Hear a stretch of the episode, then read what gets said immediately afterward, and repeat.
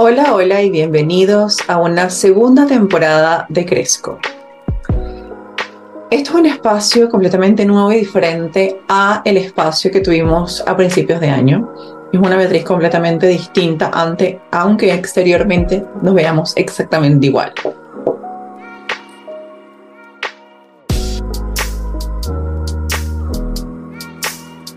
El día de hoy, de por sí, es el Día de la Salud Mental.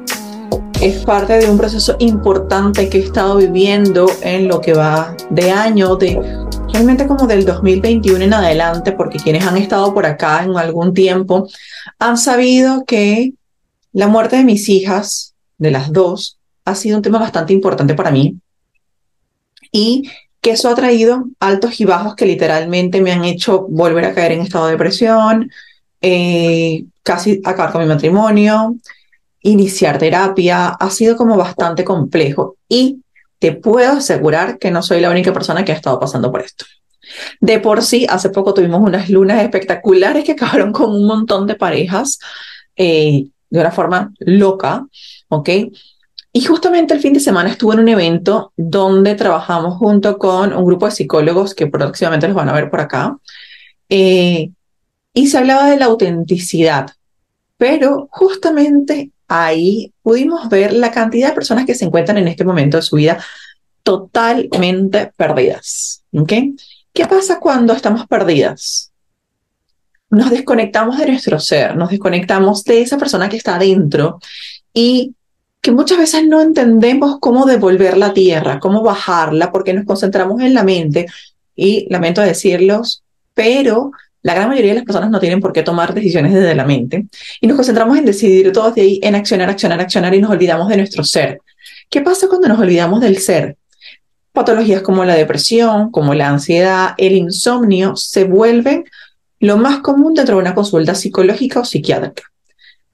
Posterior a esto va la indicación de algún tipo de medicamento que te va a abrir un espacio, en teoría, ¿no? Te va a abrir un espacio para que tú puedas comenzar a sanar, para que puedas comenzar a trabajar en ti. Pero realmente muy pocas veces pasa eso. Creo que cada vez está pasando más, pero estamos en la época de la inmediatez y eso nos ha afectado tanto nuestra salud mental. Es impresionante la cantidad de personas que quieren las cosas ya. Voy al psicólogo, ya mañana estoy sano. Voy al gimnasio, ya mañana estoy fitness, tengo cuadritos, tengo músculos, tengo todo. Y no nos damos cuenta que hay que atravesar un proceso y el proceso es lo más importante en este momento que nosotros deberíamos como tomar en consideración. Cuando una persona tiene depresión, cuando una persona tiene ansiedad, cuando una persona vive con altos niveles de cortisol en la sangre, ¿ok? Hay una cantidad de fallas multisistémicas que van dejando un efecto secundario dentro de nuestro cuerpo, ¿ok? fallas como temas digestivos, temas circulatorios, baja del sistema inmunológico, alteración del sistema nervioso, inflamación generalizada, ¿ok? Y eh, muchas veces como que nos concentramos en ver la parte física y olvidarnos de la parte emocional y mental cognitiva, que afecta tanto. Si han visto mi cuenta de Instagram, he estado hablando mucho sobre la neurodivergencia, porque yo entendí tarde que yo era una persona neurodivergente, que yo proceso la información de una manera diferente a cómo la procesa el resto. Y eso fue sumado a que eres dispersa, eres inconstante, no prestas atención, eh, y todo y cada uno de estos factores van afectando nuestra salud mental. Cuando yo renuncié a mi trabajo, yo no renuncié, bueno, ya estaba estableciendo Terra, ya tenía un buen sueldo, tenía mucho dinero reunido para vivir, situación de Nao acabó con esos ahorros, pero yo renuncié básicamente porque yo necesitaba salir del hueco, donde yo me sentía tan enterrada, tan clavada ahí que no sabía cómo salir. Tenía cuatro años y medio tratando de... Y mi mente, mi, ahora que veo hacia atrás un poco con un poco más de madurez y un poco más de conciencia, me doy cuenta que estaba demasiado frustrada, estaba demasiado amargada, me enfermaba constantemente, ¿ok? Porque no me estaba cuidando. No tomaba vitaminas, no, hacía ejercicio, no hacía nada por mí, porque estaba tan concentrada, tan, estar amargada, que mi ser fue desapareciendo. Y díganme ustedes, dime tú que me estás escuchando, si tú tienes un mal día, si estás pasando por un proceso de, de ansiedad y de estrés, ese día te provoca comer saludable, te provoca hacer ejercicio, puedes conciliar el sueño bien. No, obvio, obvio que no. o sea, no tengo que esperar la respuesta porque ya la sé. Obvio que no, porque yo también estuve ahí. Yo también he estado ahí y quienes han pasado por aquí antes saben que me cortaba, no comía bien en algún momento de mi vida porque trataba de castigarme de alguna forma con la comida. Eh, manipulaba mis estados emocionales en un sentido estratosférico por cosas como yo podía estar bien, pero me sentía culpable, me sentía que estaba mal estar relativamente bien. Eh, estaba así como en constante agonía y necesitaba estar mal y agarraba, prendía mi música, no sé, Ares, este, aquel momento, o ponía cualquier cosa en YouTube o lo que sea que me llevara a sentirme triste constantemente. Y esto era un bucle emocional en el que estaba y daba vueltas y daba vueltas. Y si me estaba relativamente sintiendo mejor, no, buscaba una canción más depresiva y la colocaba. Y yo no tenía ni idea de lo que me estaba haciendo. De verdad no tenía ni idea, porque hay veces que no nos damos cuenta. ¿Ok? Tengo muchas personas a mi alrededor que a leguas, para mí, están pasando por un proceso de depresión y no lo ven.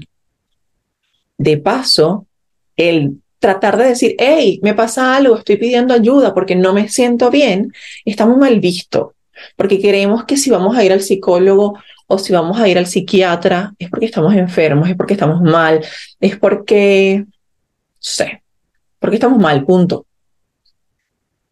Hace poco estaba conversando con la tía de Dani, mi pareja. Yo le digo, no, que la psicóloga no sé ¿Y por qué está yendo al psicólogo? ¿Qué problemas tienen? ¿Están enferma? Yo digo, para mí cualquier ser humano debería tener la posibilidad de estar face to face o a través de una pantalla con un profesional que tiene las herramientas para orientarte, bien sea psicólogo, eh, psiquiatra, o algún terapeuta holístico. Obviamente un terapeuta holístico no te va a suplementar eh, la parte psicológica hacia fondo, porque para algo era un psicólogo, mi mamá me dijo, ¿y tú de verdad le estás pagando a alguien para que te escuche? Y yo sí. Ayer en, el medio de una reunión de equipo, una de las líderes que estábamos hablando de cómo ella inscribía mucho, cómo tenía tan buenas relaciones con sus clientes, y ella dijo algo muy importante.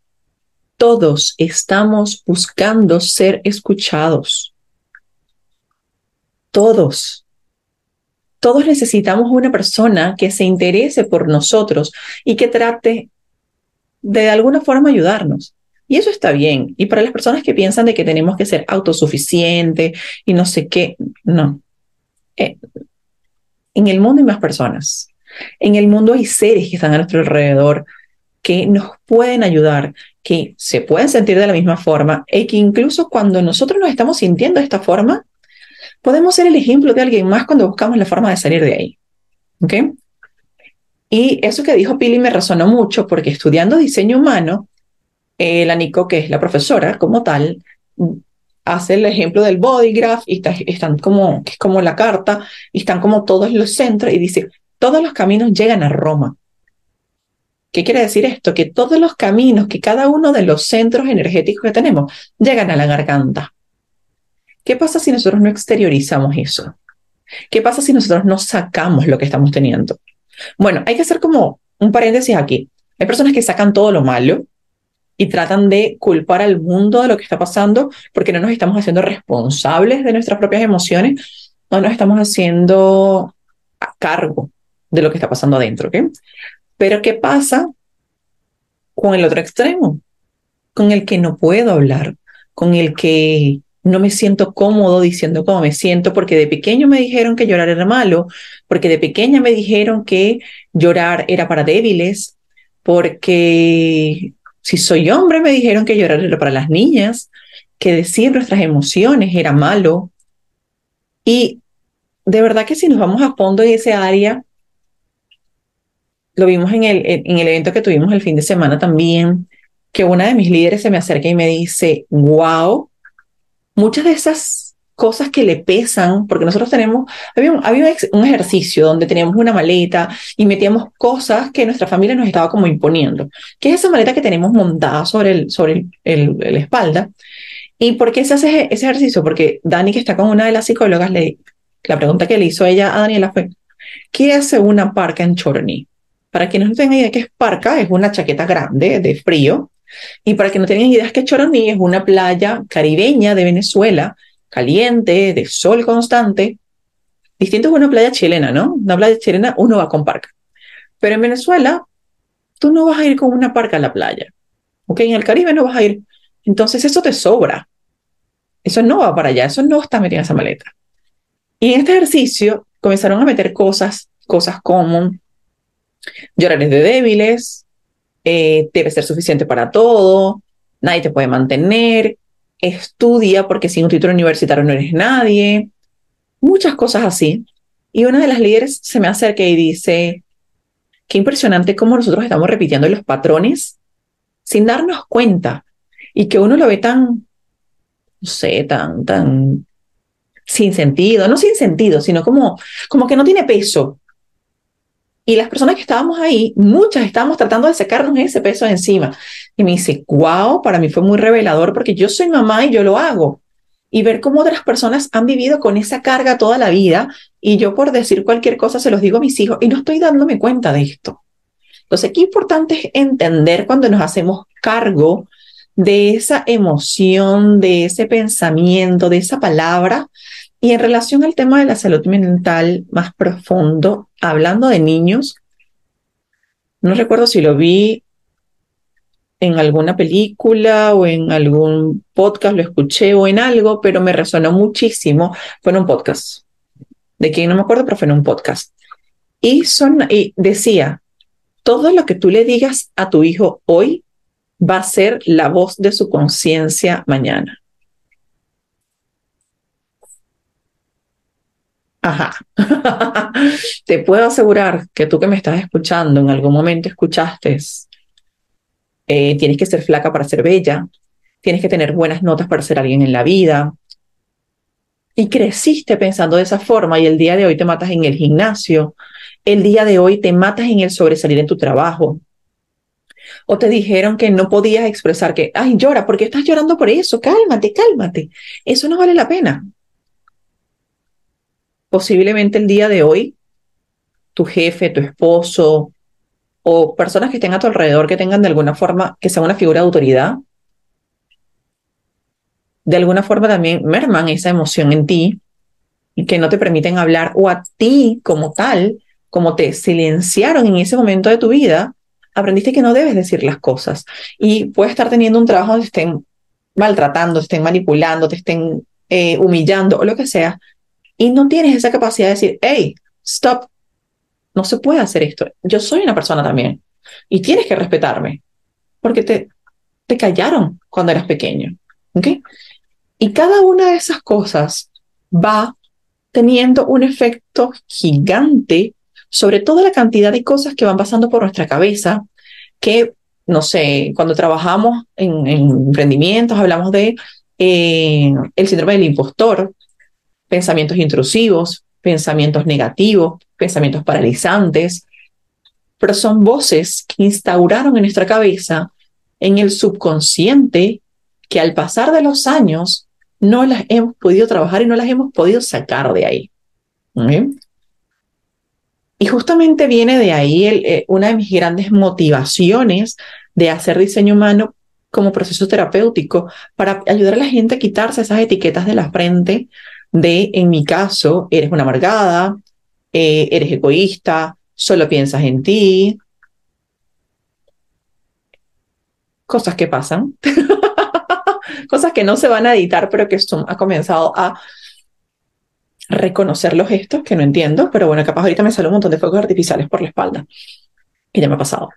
Eh, entonces, el poder ayudar a la persona a sacar y si te vas, si me estás escuchando por Spotify y no entendiste, te recomiendo que vayas a YouTube y lo puedas ver. Me salió una manito de Zoom así cuando, uh, cuando estaba haciendo movimientos con las manos porque yo gesticulo mucho. Entonces, ¿a dónde voy con esto? a que qué complejo es vivir con etiquetas que nos colocaron en nuestra cabeza de niños sin culpabilidad, ¿ok? Sin culpabilidad porque los padres no lo hicieron, o la gran mayoría no lo hicieron queriendo, pero el entender de que no nos corresponden y que nos sentimos mal durante años, ocasionando estrés, ansiedad, depresión, que es lo más clásico, o temas como el que seas disperso, que no era que era disperso, era que tenías déficit de atención con hiperactividad quizás, o sin hiperactividad, como sea. Entonces, porque en aquel momento ir a un médico, buscar una ayuda, era completamente, ¡Oh! vas a llevarte al psicólogo, wow, no, nada que ver.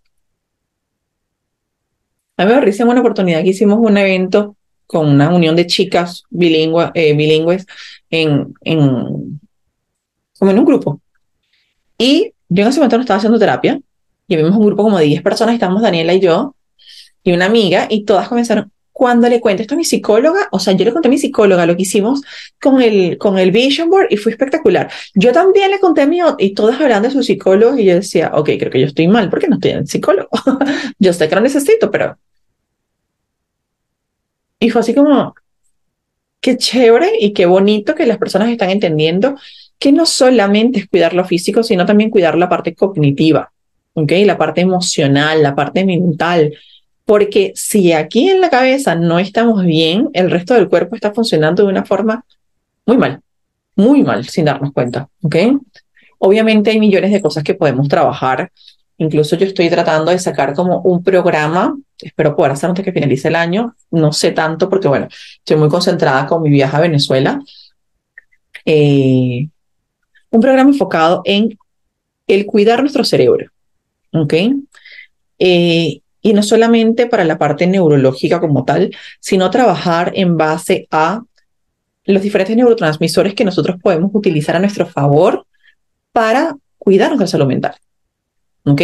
Obviamente íbamos a, yo quiero trabajar ahí todo lo que es la parte del sueño, porque si no dormimos bien, ese es el primer problema de todo.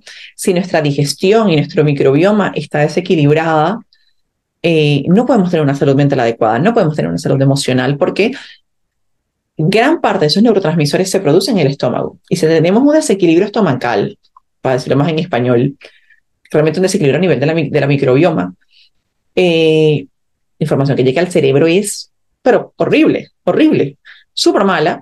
Y obviamente ahí es cuando comenzamos a tener inflamación en el cerebro, cuando comenzamos a tener estados de, eh, cambios de estados de ánimo y millones y millones y millones de cosas que van pasando ahí. ¿Okay? Entonces,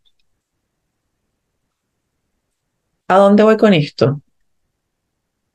En mi cuerpo hay cicatrices físicas que yo misma realicé por querer quedarme callada y por no sentir que podía sentir. ¿Ok? Cuando yo me cortaba, para mí era como la forma de sentir. En, mi, en mis emociones, en mi, en mi historial emocional, hay heridas que no son tangibles, pero que yo las siento todavía. ¿Ok?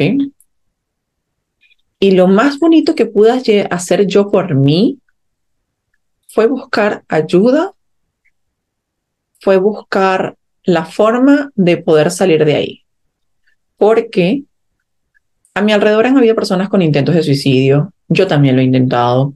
Una de mis mejores amigas, de mi, como mi hermana mayor, se quitó la vida hace ya, yo cumplí siete años en Chile, casi ocho años, eh, se quitó la vida y tú la veías con una sonrisa en la boca constantemente y siempre esa persona que te iba a dar de alguna forma apoyo.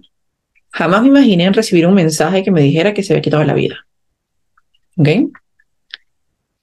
Cuando yo también lo había intentado, pero siempre como con la espinita de que mm, quizás no lo hago completo para no morirme, pero quería sentir es como eso de que si sí o si no.